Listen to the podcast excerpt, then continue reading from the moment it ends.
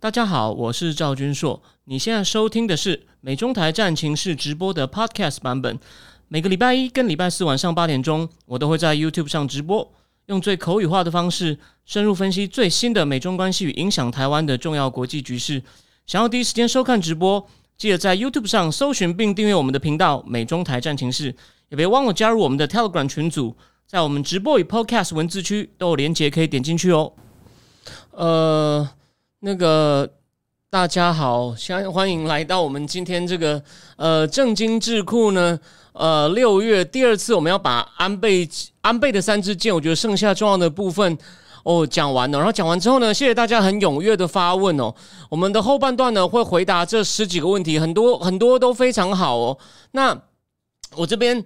因为我们前半段会到时候会请那个奇幻图书馆的阿秋帮我们做一些剪辑嘛，所以前半段呢，大家还是我都看得到，哦所以，所以我今天还是对于大事哦，很快的简单评论一下。其实北约昨天峰会开的轰轰烈烈哦，那他们就是要在哦在欧洲大幅加强兵力对付普丁哦，然后大家有没有注意到那个那个本来普丁有说。哦如果北约要在新加入的那个那个芬芬兰跟瑞典啊，芬兰跟瑞典部署的话呢，它一定会有所动作。所以我觉得那边的情况有点升高，所以美国是把越来越多精力放在那里，而且为了要让土耳其不要挡芬兰那个那个芬兰跟瑞典加入北约哦。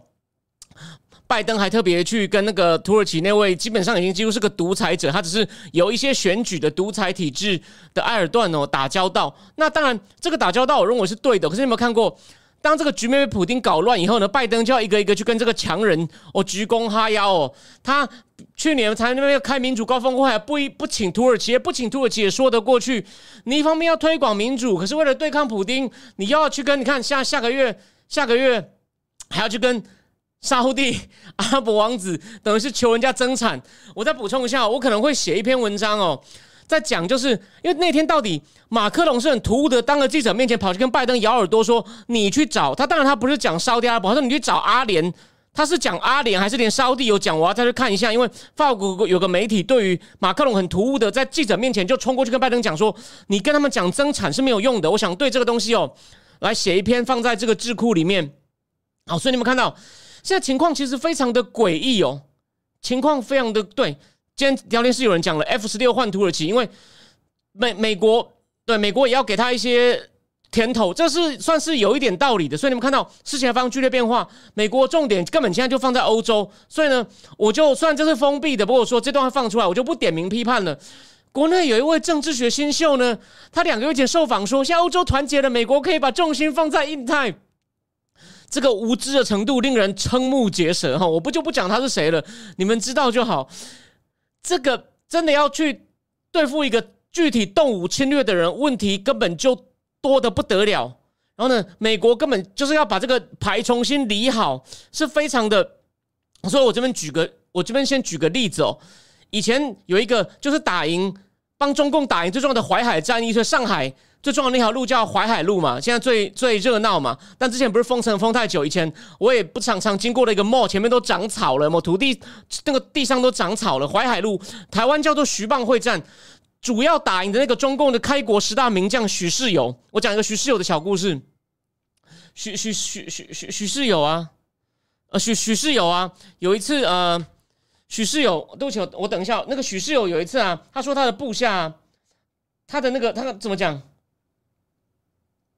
他的部下，他的他的部下哦，就说：“呃，报告将军，我们我们现在回来晚了，说我们在路上中了埋伏，我们使出非常多高超的技巧，然后呢，跟敌人缠斗半天，终于摆脱埋伏，顺利回来。然后他很希望得到许世友将军的称赞，就许世友呢，就冷冷的说：小心点，不要中埋伏，不是更好？而我讲这个小故事的重点是什么呢？重点是要告诉你们，你当初。”如果能够事先掌握普丁的动向，想办法 stop him before the war begin, before the war break out，那不是更好？就弄到现在，我也承认你还算蛮努力的。然后呢，你在的时候比川普气氛好很多。But，所以有没有看到现在变成一般的？就是谢谢谢谢我，我要称赞你们，你们真的是谢谢你们支持我，且你们真的是很有眼光。因为我会提醒你一些概念。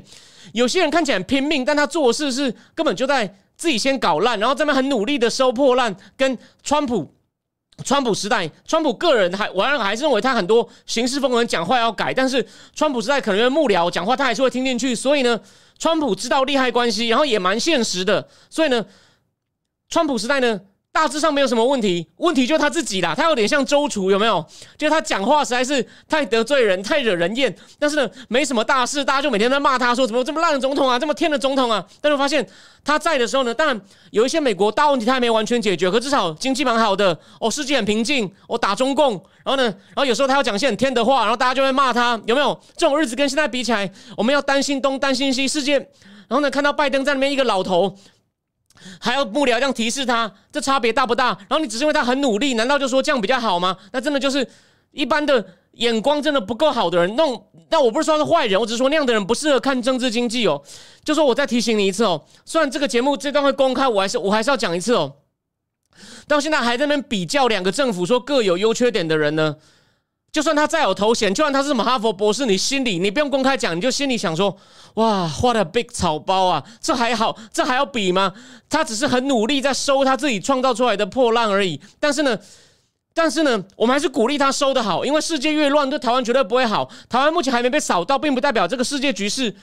我台湾当然在这个乱局中有有些地方可以发挥，但是你认为台湾如果可以高枕无忧的话，对不起，你也没有天赋，你就好好去赚你的，你去做做你个体的事，这不是坏事，我不是批评你哦。但是忽然来的时候，你在你就在那呼天抢地，又对了。你看我节目，觉得我在危言耸听，哦，千万不要，哦，不要跟自己过不去，就好好去赚钱。大的事情你看不透的，哦，对不起，我就是我讲话就是这么直白哦。好，那个，呃，那我我我最后，然后还有就是最后再讲一点哦，那个。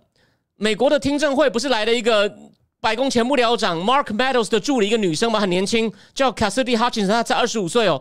她讲了一些很好笑的东西，说川普啊 去抢那个随扈的方向盘，想要开到国会大厦，然后呢跟司法部长鲍尔，鲍尔跟他讲说选举没有舞弊啊，总统你不要再添了。川普气的拿食物去砸墙壁，就墙壁上的那个那个番茄酱都流下来哦。这不知道真不真实哦。可是有个问题。我只要提醒大家哦，这川普的个性，老师会做这种事，我某种程度相信。可是问题是，你这个听证会呢，但它不是法院，可是呢，其实比较严谨的说，比较严谨的说，你必须要做到一件事情。他讲这样，你要去，你要去找另外一个 source 去求证。比如说，你就要去传随扈啊，他的那个 security detail detail。这时候，我以前我也是看的报道，detail 这个字不是讲细节哦，detail 就指那种护卫队哦。你要找到护卫队的人，就算是秘密听证，如果介绍隐私，就秘密听证嘛。到底有没有这回事啊？如果有的话，那我觉得这还不代，这还是不代表川普犯罪啊。你只能说他很冲动哦，他想翻盘。但是有没有，你可以去求证。我只提醒你哦。所以虽然说目前看起来他他好像因为毕竟他是圈内人。他算是共和党的人，所以比较有杀伤力。有人就说，看起来 Mark Meadows 自己要出来作证了，因为他现在是拒绝拒绝作证。虽然他有交一些文件，哦，好，这就是最新的时事，跟大家补充一下。我们其他的呢，就就下礼拜一来讲。好，那我今天呢，我们把安倍经济学，在我们回答大家十几个问题以前呢，我们把安倍经济学呢，再花大概半个多小时哦，做一个哦，做一个介绍。那我先我先讲个大概哦，我今天呢。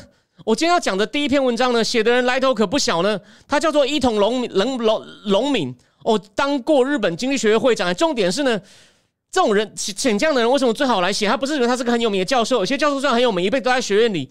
他里面写到的一些政策改革呢，他自己就是参与者，就是那种产学不官学两栖的那种大牌，有实务某种程度有实务经验的。教授伊藤隆敏，他也在财务省当过负责国际事务的次官哦。当然，他比较没有那么有名。我相信你有在关注财经新闻，有一个人更有名，神原英姿日元先生，那个那个叫做萨萨，那个叫做什么萨萨基巴拉神原神原英姿，应该是 Saku 萨萨基巴拉神原英姿最有名。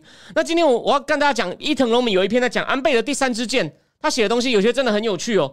然后呢，再来呢，我们会提一下一个另外一个重点：日本的公司治理的改革。因为日本的其实日本的经济结构跟别人很不一样嘛。那安倍呢，其实真的花了一些力气做了一不少改革。那改革大概的成效呢，我今天给你一个 overview，不用讲太细，讲太细哦，你可能觉得很无聊，觉得在浪浪费这咖啡的钱。第三个，哎，第三个其实很重要，劳动改革。我们之前不是讲那薪资涨不上去吗？但安倍要做劳动改革，并不是主要是为了。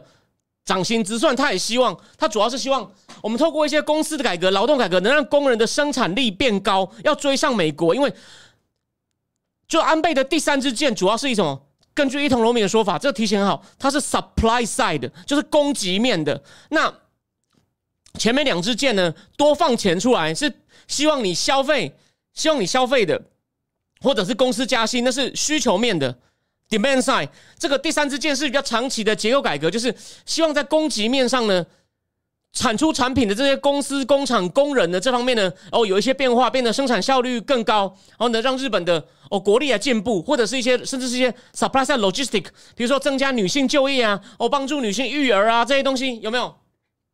那这边再补充一下哦，你诶，你想我上次讲不是应该是第一支箭吗？那第二支箭财政的，我这边讲一下，我后来发现哦，大家都是把财政跟金融就一、一、一二支箭合在一起谈，为什么呢？哦，我后来找到一篇文章，是日本前央行理事早川英男写的，所以我今天很快跟解释一下为什么第二支箭不太被讨论，它跟第一支箭被合并一起讨论。后面就讲一下有关公司治理，安倍公司治理的改革哦，有有什么样的成果？然后呢，劳动市场改革很重要，因为劳动市场改革，日本日本的劳动市场，上次我就记得我一个月前那一集就大家都看得到的，已经跟你讲了，劳动市场有很多变化，派遣工。薪水有在涨，可是它跟正职差太多，所以派遣工薪水有在涨也不够有用，所以呢，正职的薪水 bonus 都停滞，所以第一支箭没有用啊，因为薪水没有涨啊。那他怎么样去？安倍有想要处理这个问题哦。那目前呢，他有做一些改革哦，但是这边先讲个答案，免得后面如果你还没有付钱的，你看试听版的人，我先跟你我先讲答案，但细节你就听不到，不好意思。重点是什么？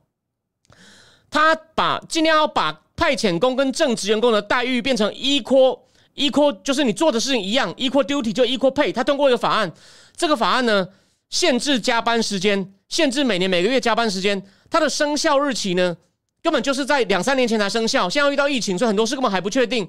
然后呃，这是这是其中这是其中一个。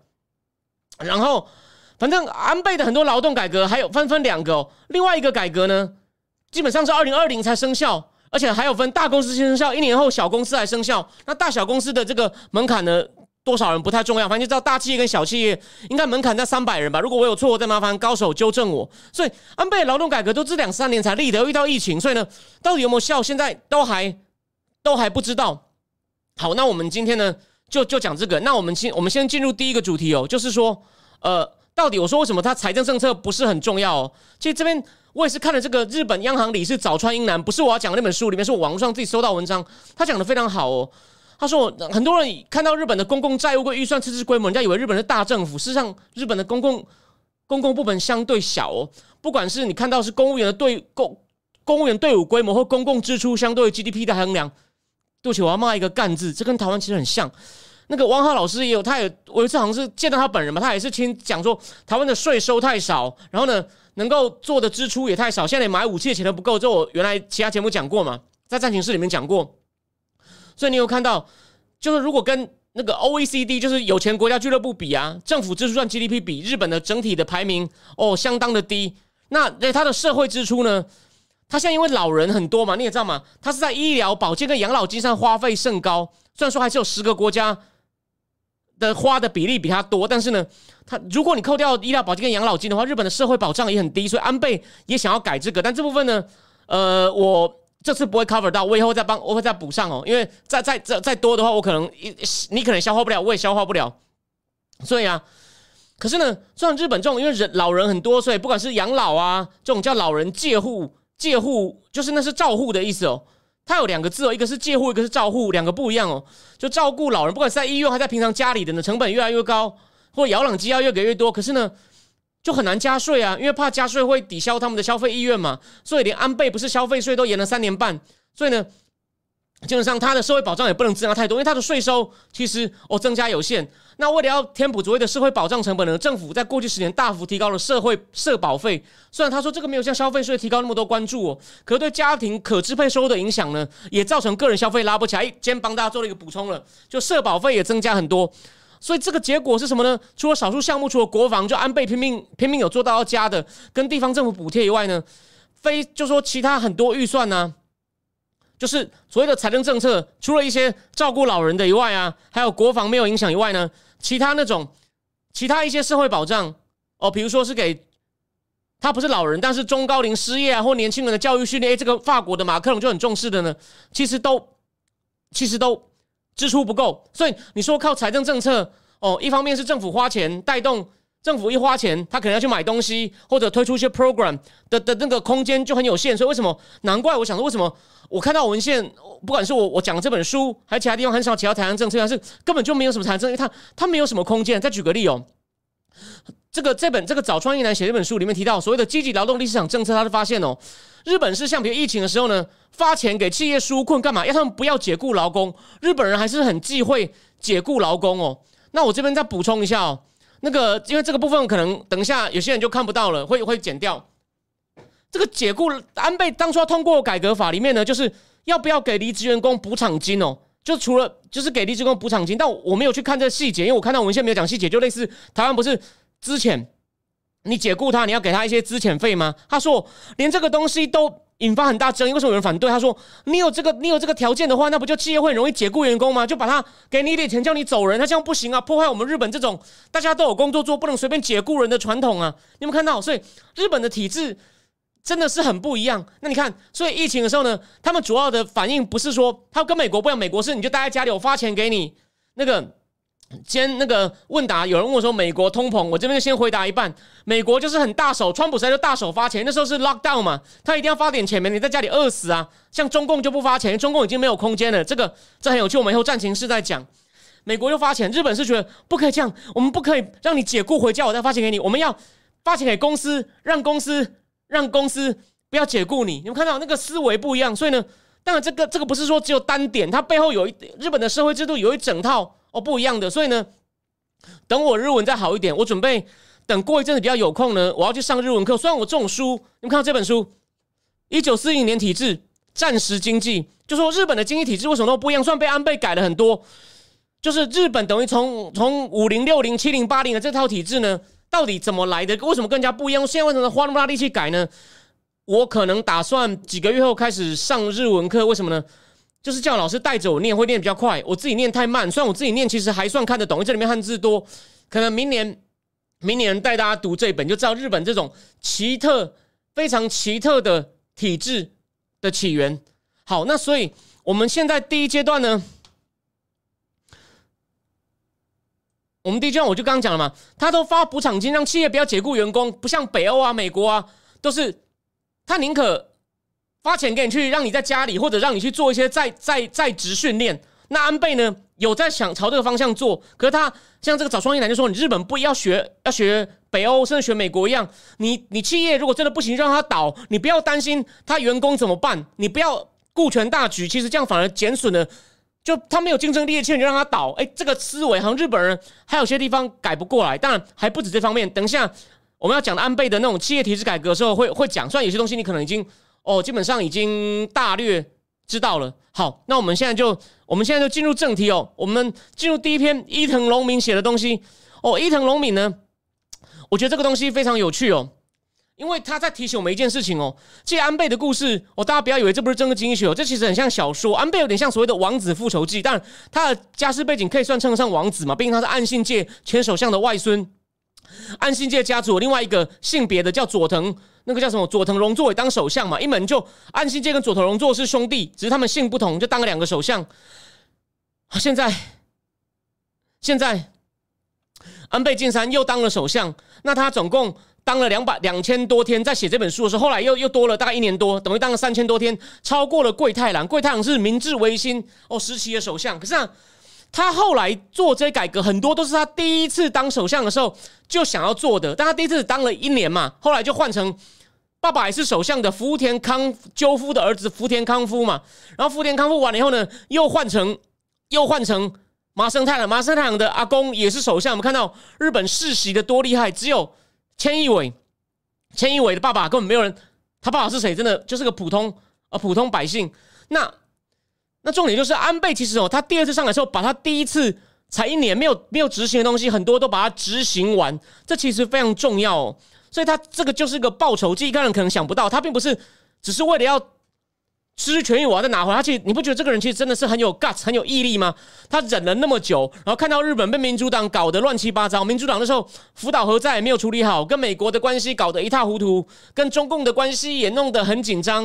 然后呢，经济上安倍的改革，他的安倍成立一个特别的委员会，被民主党全部搁置。好，我就继续讲。哦，反正安倍经济学的很多结构改革的想法呢，都是他第一任内阁里面呢，他成他成立一个叫做 Council of Economic and Physical Policy，就是经济与财政政策委员会哦，这他第一任就成立的哦。那这个没有，其实这个机构呢是他的前任，就是小泉，叫做小泉叫什么名字？Koizumi，那个那个，反正是小泉小泉首相时代呢就成立的。然后呢，但是呢，这个成这个成员有谁呢？官房长官就是千亿伟上任以前当的，就是内阁内阁的那个总理的秘书长啦。台湾类行政秘书长、经济大臣、财政大臣、通产省哦，交通产业省嘛，内政大臣、央行总裁，还有两个学者、两个企业家，两个学者跟企业家组成一个叫私部门委员会，提出改革建议。这个会呢，一个月至少见面一次，实际上见面不止一次哦。在这个小泉时代呢，负责这个委员会四年多的呢，是一个人哦，他是个经济学家出身，他叫做财政经济特任大臣。他叫做竹中屏障，他还有写书，到现在呢，还有一些他有一些影响力哦。